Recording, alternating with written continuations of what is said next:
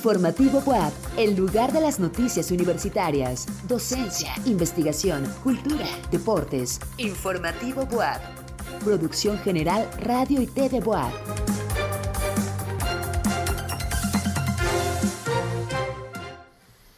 Es noche de viernes y usted no puede cerrar la semana sin conocer a detalle la información más importante del día. Por eso, le invito a que nos acompañe durante los siguientes 30 minutos en Informativo WAP. Mi nombre es Enrique Moctezuma Malacara y estas son las noticias.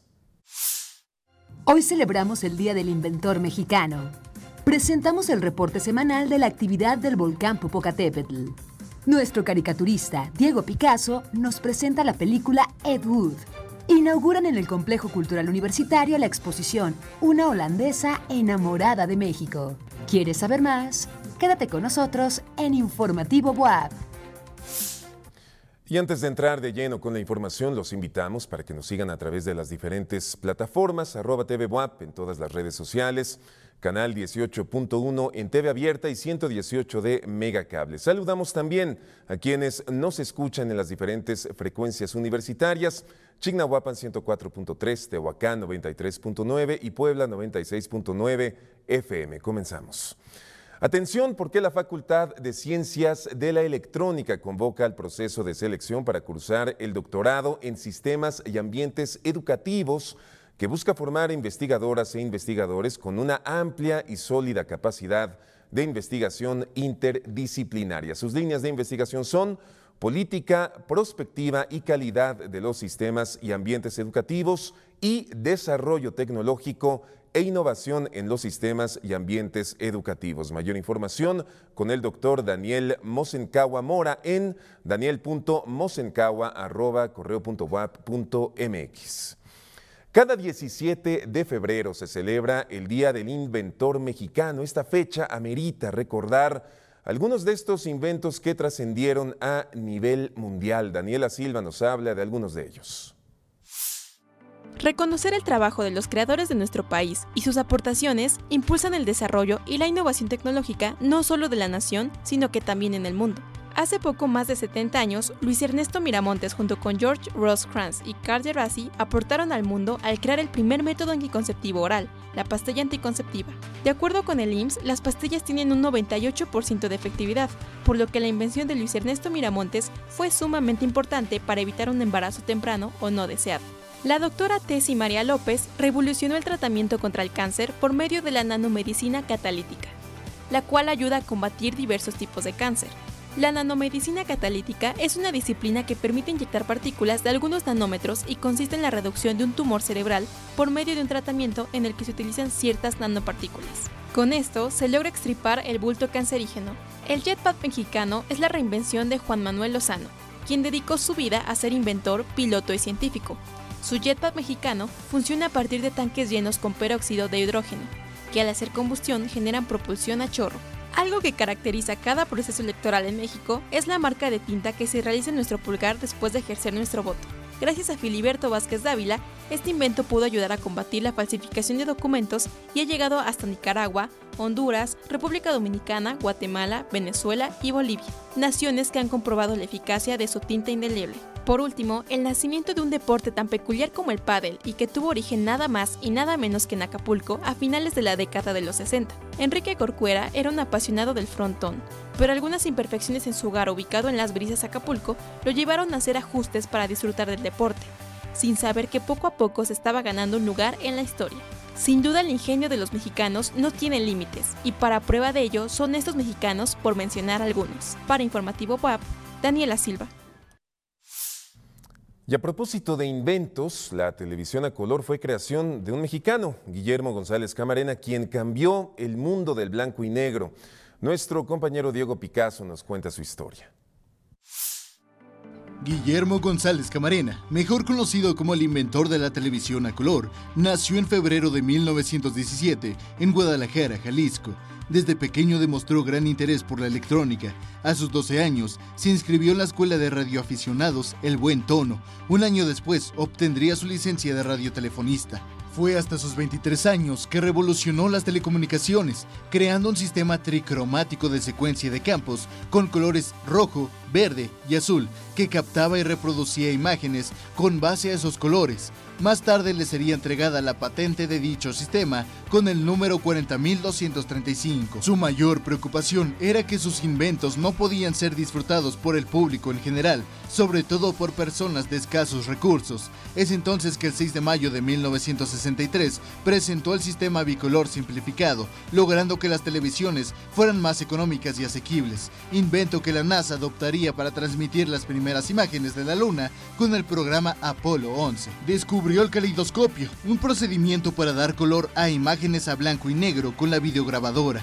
Pero su curiosidad no tuvo límites, incursionando en el campo de la astronomía, fabricando su propio telescopio, con el que ganó su ingreso como titular a la Asociación Astronómica de México. Guillermo González Camarena fue un científico, investigador, ingeniero e inventor mexicano, cuyos aportes tuvieron una repercusión mundial. En sus propias palabras, Inventar es ver lo que todos han visto y pensar lo que nadie ha pensado. Para Informativo Boab, Diego Picasso. Continúan los coloquios del tiempo organizados por la Facultad de Filosofía y Letras de la UAP. En esta ocasión, Alejandro Telkamp, catedrático de la Universidad Autónoma Metropolitana, habló del análisis de la virtud de la equidad en Tomás de Aquino. Vamos con la información dentro de los coloquios organizados por la Facultad de Filosofía y Letras de la UAP, titulados Hitos filosóficos del tiempo en la existencia humana, tocó el turno al doctor Alejandro Telkamp, catedrático de la Universidad Autónoma de México, quien, en el apartado Justicia en Acción, realizó un análisis de la virtud de la equidad en Tomás de Aquino. Destacó que las normas exigen un cumplimiento y de cómo se abordan normativamente las conductas humanas. El contexto tiene que ver con eh, eh, cómo abordamos normativamente conductas humanas, ¿no? Y desde luego, eh, bueno, ya de Kant van a hablar mucho en, torno a la teoría del tiempo y demás, pero desde luego, tal vez en las, en las éticas modernas, nosotros tenemos un panorama de, de, discusión y de justificación de normas donde pues eh, se trata más de eh, eh, establecer si las normas son consistentes, más que ver si las normas realmente admiten una aplicabilidad uniforme o no.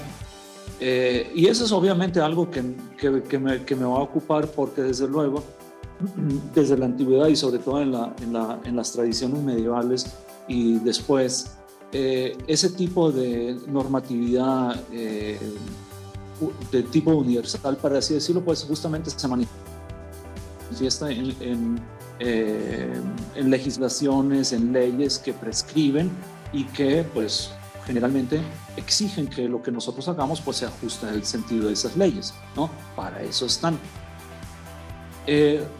No obstante, em, siempre cabe, siempre cabe la duda si aquello que se expresa en una ley, primero, si es justo, pues que eso lo vemos nosotros en la ética nicómaco de, de, Aristóteles, y luego si eh, desde el punto de vista de quien intenta eh, implementar esas normas, exige, eh, existe algo así como una cierta maleabilidad en la aplicación de las normas. El jueves 2 de marzo continuarán con esta serie de coloquios en el auditorio Elena Garro de la Facultad de Filosofía y Letras de la máxima casa de estudios, donde se abordarán temas de interés en el área. Para Informativo WAP, Jorge Márquez. La UAP, a través de la Coordinación General de Atención a los Universitarios, felicita a las y los ganadores del concurso de cartel y fotografía la UAP respira por una universidad libre de humo. Con el trabajo por una educación sana obtuvo reconocimiento la alumna Leilani Torres Martínez. Fernando González Ramírez por Mal Fumar, Emanuel Ferrer Ramos por No solo es fumar, Ángel Hernández Galindo por la obra Un cambio diferentemente y Pedro Faustino Navarro por la pieza No al tabaco. Muchas felicidades a los ganadores. Como todos los viernes, vamos al reporte semanal del maestro Carlos Tobar, investigador del Centro Universitario para la Prevención de Desastres Regionales, sobre la actividad del volcán Popocatépetl.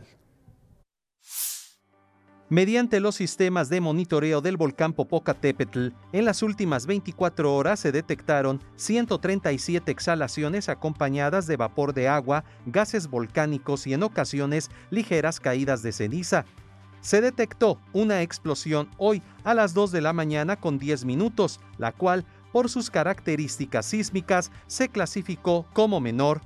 Se recomienda no ascender al cráter del volcán toda vez que existe la posibilidad de que ocurran más explosiones. La semana pasada habíamos comentado que el volcán había entrado en una etapa de actividad mínima dentro de los parámetros que se monitorean por parte del Centro Nacional de Prevención de Desastres. Esta semana, a partir del día domingo, lunes, martes y miércoles, es cuando hubo mayor actividad. Se contabilizaron en total 44 explosiones, de esas tres de moderada intensidad. Se sigue manteniendo una sismicidad eh, arriba de las 2-3 horas. El reporte que tenemos el día de hoy se contabilizaron cerca de 7 horas de sismicidad durante el periodo de las 24 horas que se monitorean en el Popo. También eh, la dirección de los vientos eh, en esta temporada es hacia la parte noreste del volcán, que incluso si hubiera algún evento importante de emisión de ceniza, eh, sería este sector el que más sería afectado, por lo, por lo que recomendamos seguir los lineamientos y las acciones que se tengan en caso de que se presente una caída de ceniza. Impulsar el espíritu emprendedor entre las nuevas generaciones, así como dotarlas de las herramientas suficientes para comenzar sus negocios, es una tarea continua que se realiza en la UAP y nuestro compañero José Tlachi nos platica sobre un programa encaminado a este objetivo. Si eres estudiante de preparatoria o de licenciatura de la UAP y te gustaría conocer más sobre el mundo del emprendimiento, la Dirección de Innovación y Transferencia del Conocimiento tiene un programa para ti. La convocatoria Emprendedores y Empresarios Enactus Junior es una iniciativa impulsada por Enactus México y Enactus WAP en colaboración con Junior Achievement Puebla. Estamos buscando a emprendedores universitarios y de educación media superior que quieran, eh, que tengan una idea de negocio y quieran solidificarla eh, a través de ciertos eh, módulos, ciertas participaciones que van a tener. Esta experiencia es netamente emprendimiento y educación financiera. Si ustedes deciden acompañarnos en esta aventura, van a aprender a crear su propia empresa bajo una idea. Van a ver todas las, metodologías que se van utilizando para que puedan obviamente lograrlo. Introducción al emprendimiento, gestión de proyectos y herramientas de innovación y emprendimiento son los temas a abordar en la primera fase correspondiente al curso propedéutico. Se realizará de manera virtual y quienes aprueben continuarán con la siguiente fase. Es una plataforma que en colaboración con JA se, se desarrolló para poder acompañar directamente y fortalecer todas las herramientas que se están llevando a cabo dentro de este curso. Este programa se realizará de marzo a junio de manera gratuita y está abierto a estudiantes de primeros semestres de ambos niveles educativos, preparatoria y licenciatura de nuestra universidad. Tienen los chicos hasta el 28 de, de febrero para poderse inscribir. Esta convocatoria se está lanzando en nuestras redes sociales, ahí la pueden consultar anímense, lo único que tienen que hacer es entrar a la página de Nactus Web y llenar un formulario. Para mayor información se pueden comunicar eh, a el teléfono, eh, al WhatsApp, perdón, 2211 007995 o comunicarse al correo de enactuswap2020 A través de este tipo de acciones, la DITCO WAP comienza a formar a las y los futuros emprendedores de nuestra universidad. En cámara, Jonathan Reyes. Para Informativo WAP, José Tlachi. Este viernes nos acompaña Diego Picasso, nuestro compañero caricaturista y estudiante de la Facultad de Ciencias de la Comunicación, quien hoy nos presenta la película Ed Wood, dirigida por Tim Burton y protagonizada por Johnny Depp, Martín Landau y Sarah Jessica Parker. Buenas noches a todos los que nos siguen por Radio y TV Web. Así es, Enrique. Hoy presentamos una caricatura sobre la cinta Ed Wood, una película extravagante y conmovedora que nos presenta a un joven director de cine empeñándose en ser famoso, un claro homenaje al cine a través de una de sus figuras más infravaloradas. Vamos con la pieza.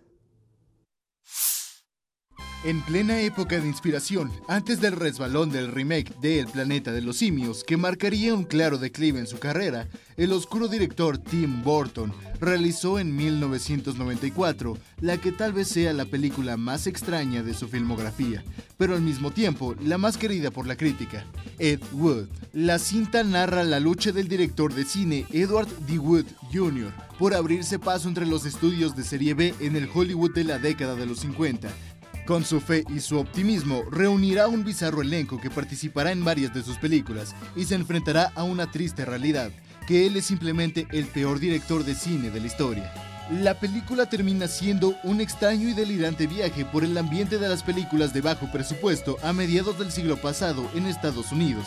Un viaje que nos presenta a un hombre que vive en su propio mundo, sintiendo una profunda pasión por un arte que no domina, mientras es la burla de productores mediocres y críticos de medio pelo, quienes a veces no pueden creer lo que ven en pantalla. Lo más peculiar es que Ed Wood no se echa para atrás ni un paso y persiste en su carrera, enloqueciendo en halagos hacia su propio trabajo y compartiendo su ánimo con quienes lo acompañan en esta aventura. Un luchador de lucha libre, una pésima actriz pasada de moda, su esposa quien difícilmente puede comprender lo que sucede y un viejo actor que vivió momentos gloriosos en Hollywood al interpretar a Drácula en diversos filmes. Nada más y nada menos que el mismísimo Bela Lugosi, personaje que fue interpretado por el extraordinario actor Martin Landau y por el cual obtuvo un Oscar a Mejor Actor de Reparto. La forma en la que Tim Burton aborda la vida de Ed Wood es profundamente atractiva. No solo conocemos al pésimo director a partir de sus esfuerzos y sus resultados, que eran peores que las películas del santo en nuestro país, sino que nos asomamos a su vida personal, a su relación marital, a sus sueños e incluso a sus costumbres. Por ejemplo, la de vestirse de mujer, preferentemente utilizando el color rosa. En la película aparecen actores de la talla de Bill Murray, Patricia Arquette o Sarah Jessica Parker, sin dejar de mencionar que, por supuesto, el papel protagónico es interpretado por Johnny Depp, quien se luce particularmente en esta cinta. También tiene una pequeña aparición el actor Vincent D'Onofrio, encarnando a Orson Welles, uno de los mejores directores de cine de la historia, por lo tanto, contraparte del pobre Ed Wood, quien simplemente lo idolatra. Esta cinta es finalmente uno de los trabajos más alabados y a la vez menos vistos de un director cuya popularidad en la década de los 90 creció hasta altos niveles gracias a Beetlejuice, El hombre manos de tijera y Batman. Y tal vez sea esta una película que se aparta de todo lo que nos ha mostrado en su filmografía, ya que de entrada evita la fantasía y se aboca en un caso real, el cual por cierto filma en blanco y negro. Puedes verla por Star Plus y deleitarte por un par de horas con una cinta que te hará reír saber por qué, justo porque Tim Burton lo ha logrado en los momentos altos de su carrera. En cámara, Edgar Vázquez. Guión por Enrique Moctezuma Malacara. Voz y dibujo, Diego Picasso.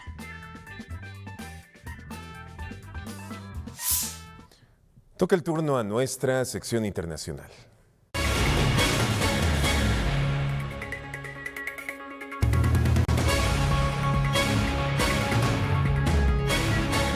Responsables de la Agencia de Protección Ambiental visitaron la zona donde se descarriló un tren con gas tóxico. El accidente sucedió en el estado de Ohio, Estados Unidos, provocando un incendio generalizado y la liberación al aire de humos tóxicos, incluso de cloruro de vinilo, un gas incoloro usado como arma química en la Primera Guerra Mundial y considerado cancerígeno. Sin embargo, las autoridades descartaron que existan riesgos para la salud de los habitantes del lugar. Un par de miles de personas residentes en el área debieron ser evacuadas de sus hogares por el peligro de escapes de gas.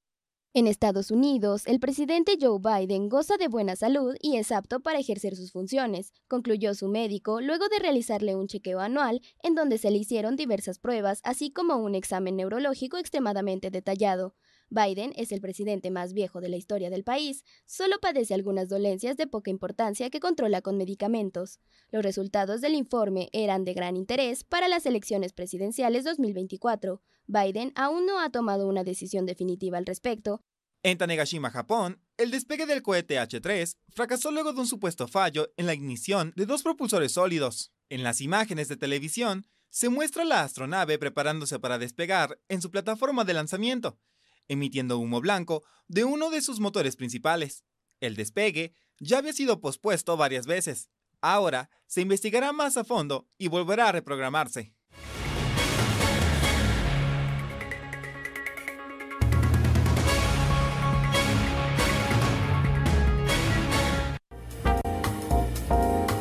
Informativo Boab, Cultura. Una holandesa enamorada de México es la nueva exposición de la Galería de Arte del Complejo Cultural Universitario que muestra un recorrido de la obra del artista Nancy van Overveld que abarca siete décadas de trabajo. Vamos a la nota con nuestro compañero Carlos Maceda. Buenas noches, Enrique. Antes de nuestra nota principal, te comento que el Instituto Municipal de Arte y Cultura de Puebla invita al taller para niños Marionetas de Cartón, Juguemos al Carnaval, el cual se realizará mañana, sábado 18 de febrero, a las 10 de la mañana en la terraza del instituto. Les recuerdo que la dirección es Reforma 1521, barrio de San Sebastián, a dos calles del Paseo Bravo. Habrá cupo limitado. Y en nuestra nota de hoy, del 16 de febrero al 14 de mayo, se podrán apreciar más de 60 obras de la artista holandesa Nancy van Overveld, realizadas entre 1943 y 2009. Así que vamos a los detalles. Nancy Van Overveld llega a México en 1952 como artista consolidada. Trabaja como asistente de, Matías Gerix, quien la introduce al mundo de Diego Rivera y Frida Kahlo, Remedios Varo, Leonora Carrington, Rufino Tamayo y Siqueiros, entre otros.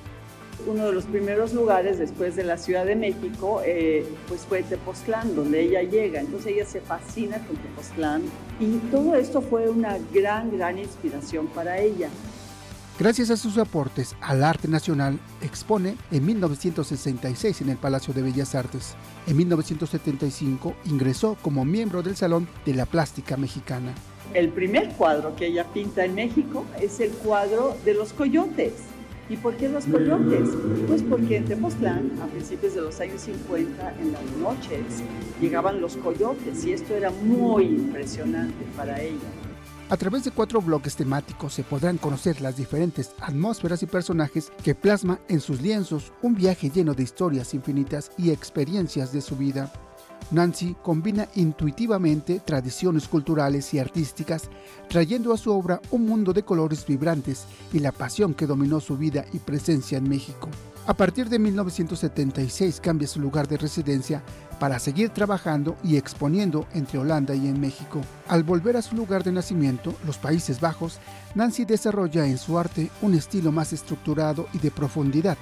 Muere en Holanda en 2015, dejando una vasta producción. Su técnica pictórica favorita fue el óleo sobre tela, aunque también manejaba el acrílico, la acuarela, la tinta sobre papel y murales hechos como mosaico. Su vida, sus viajes y sus encuentros sirvieron como fuente de inspiración para presentar un reflejo de todo lo que vio y vivió y cuya retrospectiva en esta muestra nos acerca a su mundo. Esta exposición es un reconocimiento a un artista que sumó a la propuesta visual del arte mexicano de la segunda mitad del siglo XX y propició además un vínculo cercano entre México y Holanda. Para Informativo WAP, Carlos Maceda. Informativo WAP, Deportes. Este viernes de deportes, nuestro compañero el coach Moro nos comenta la información sobre la, clínica de La Cross que presentaron seleccionados estadounidenses en Ciudad Universitaria. Vamos contigo, coach.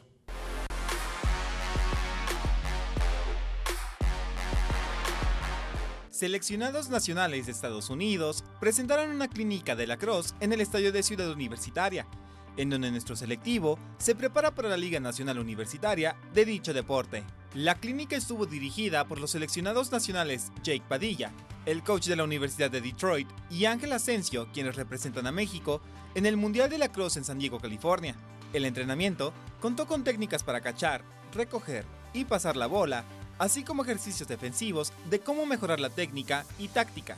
Nuestros Lobos BOAP debutarán en mayo en el torneo nacional ante el Instituto Politécnico Nacional, la Universidad Autónoma de Nuevo León y la UNAM, entre otras universidades. Recuerda que la convocatoria para ser parte del selectivo sigue estando abierta. Solo es cuestión de que te atreves a probar algo diferente y puedas portar los colores de la WAP en la cross. Para Informativo WAP, Rodrigo Sánchez. Esta fue la nota de deportes, Enrique. Saludos. Y en más de los deportes, Michael Jordan es probablemente el mejor jugador de baloncesto de la historia. Hoy es su cumpleaños y nuestro compañero Diego Escalona nos presenta su historia. Michael Jeffrey Jordan nació en febrero de 1963 es un ex basquetbolista estadounidense, considerado por muchos como el mejor de la historia, y es que no es para menos, pues dentro de todos sus logros podemos mencionar solo algunos, como lo son el ser seis veces ganador de la NBA, dos medallas de oro olímpicas, medallista de oro en los Juegos Panamericanos, más títulos al máximo anotador y, por si fuera poco, es miembro del Salón de la Fama del Básquetbol desde 2009.